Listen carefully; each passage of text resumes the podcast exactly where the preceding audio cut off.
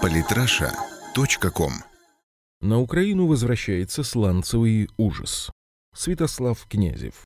Очень плохие новости для жителей Харьковщины и подконтрольной Киеву части Донбасса появились на днях. Власти Украины вернулись к вопросу добычи сланцевого газа на Юзовском участке, который был забыт после ухода из сланцевого проекта нидерландско-британской Shell. Теперь же добывать газ на юго-востоке Украины планирует специально созданная под эти цели фирма, при этом непонятно, кто будет являться ее реальным собственником. Информация о возобновлении работ по подготовке к добыче сланцевого газа на Донбассе и Слобожанщине прозвучала словно гром среди ясного неба. 27 июля 2016 года на сайте НАК «Надра Украины» была размещена информация о результатах конкурса по отбору компании, которая будет заниматься добычей сланцевого газа на Юзовском месторождении. Вопрос, в принципе, не новый. Обсуждается он как минимум седьмой год. В мае 2012-го Shell уже даже победила в конкурсе на разработку, однако против проекта активно выступили экологи. Однако позже предмет спора исчез сам собой. Газовые месторождения в 2014 году оказались в зоне боевых действий, и в 2015 голландцы официально вышли из проекта, сославшись на его экономическую нецелесообразность. Местные жители уже было вздохнули с облегчением, но, как оказалось, радовались они рано. В июле 2016 года права на разработку сланцевого газа на Харьковщине и Донбассе были переданы фирме Юзгаз BV, Нидерланды, которая пообещала инвестировать в проект несколько сотен миллионов долларов. Решение откровенно скандальное. Мало того, что сама тема сланцевого газа весьма сомнительна, так еще и о победителе конкурса никто толком ни на Украине, ни в мире не слышал. Впрочем, журналисты газеты «Вести» в общих чертах уже разобрались почему. Выяснилось, что компания была зарегистрирована только 16 июня 2016, причем, как очевидно из названия, под конкретный проект. Создал ее регистратор из британских Виргинских островов Bellum Assets Limited, передавший затем фирму реальному владельцу люксембургской Emerson Energy, которая контролируется Emerson Capital Partners. Считается, что основатель Emerson Capital Ярослав Кинах, подданный Канады, родившийся в Австрии. С 1995 по 1999 годы он был главой украинского представительства Европейского банка реконструкции и развития, а после ухода из ЕБРР Кинах участвовал в нескольких проектах, связанных с добычей полезных ископаемых на Украине совместно с известными украинскими олигархами.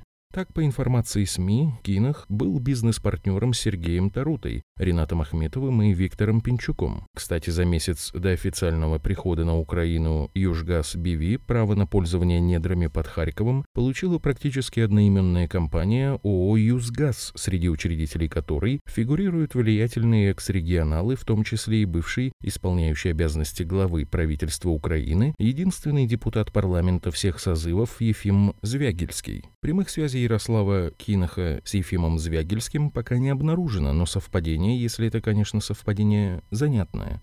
Формально Южгаз БВ стал победителем объявленного конкурса, но детали его украинские власти раскрывать почему-то не торопятся. Эксперты объясняют это тем, что конкурс, скорее всего, изначально проводился под конкретную компанию. В конкурсную комиссию входили министр энергетики Игорь Насалик, представитель блока Порошенко, несколько его подчиненных, представители госкомпании «Надра Украины» и ООО «Надра Юзовская», а также народные депутаты Украины от фракции подконтрольных Петру Порошенко. В общем, многое указывает на то, что голландская принадлежность Южгаз БВ – это формальность. В реальности за компанией стоят вполне конкретные украинские интересы, которые из определенных соображений не желают светить. Но только кому от этого легче? Среди жителей Славянска, за которые в 2014 году с таким упорством воевала украинская армия, паника. СМИ приводят комментарии людей по поводу вероятного возобновления разработки сланцевого газа. Страшнее любой войны. Окончательное уничтожение области. Только наше правительство продолжает жить одним днем. Они-то потом скроются где-то за бугром, а мы здесь останемся на мертвой земле.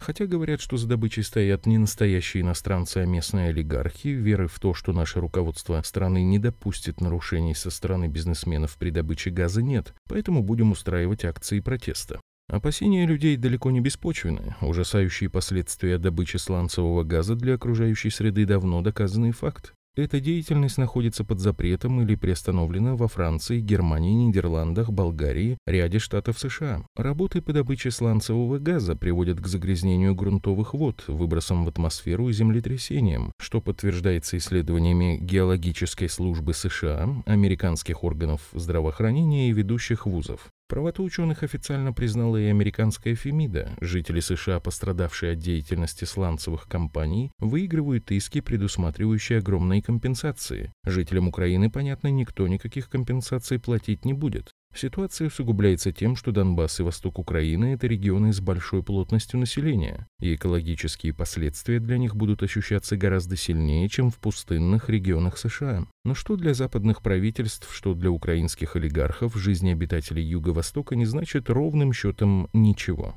Следует особо отметить, что себестоимость добычи сланцевого газа гораздо выше, чем природного, который Украина закупает пока то по реверсу через посредников, то напрямую у России. Поэтому, скорее всего, честно конкурировать с природным газом с Востока украинский сланцевый газ не сможет. Из этого можно сделать вывод о том, что те, кто планирует добычу, уверены, они смогут принудить покупать их топливо на внутреннем рынке при помощи административного давления. Благо, уже третий год создается информационный фон, необходимый для принятия мер по обеспечению энергетической независимости от России. Если что, людям скажут «да, дороже, да, опасно, да, грязно, но зато не у москалей», а нежелающих травиться жителей Донбасса и Харьковщины снова запишут в сепаратисты и агенты Кремля, которые подрывают энергетическую безопасность государства. После того, как украинские самолеты бомбили парки с детскими площадками, а грады били по школам и больницам, на отравление людей ядовитыми отходами никто особо даже не обратит внимания.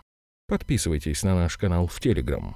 Самые интересные статьи о политике и не только – Читайте и слушайте каждый день на сайте polytrasha.com.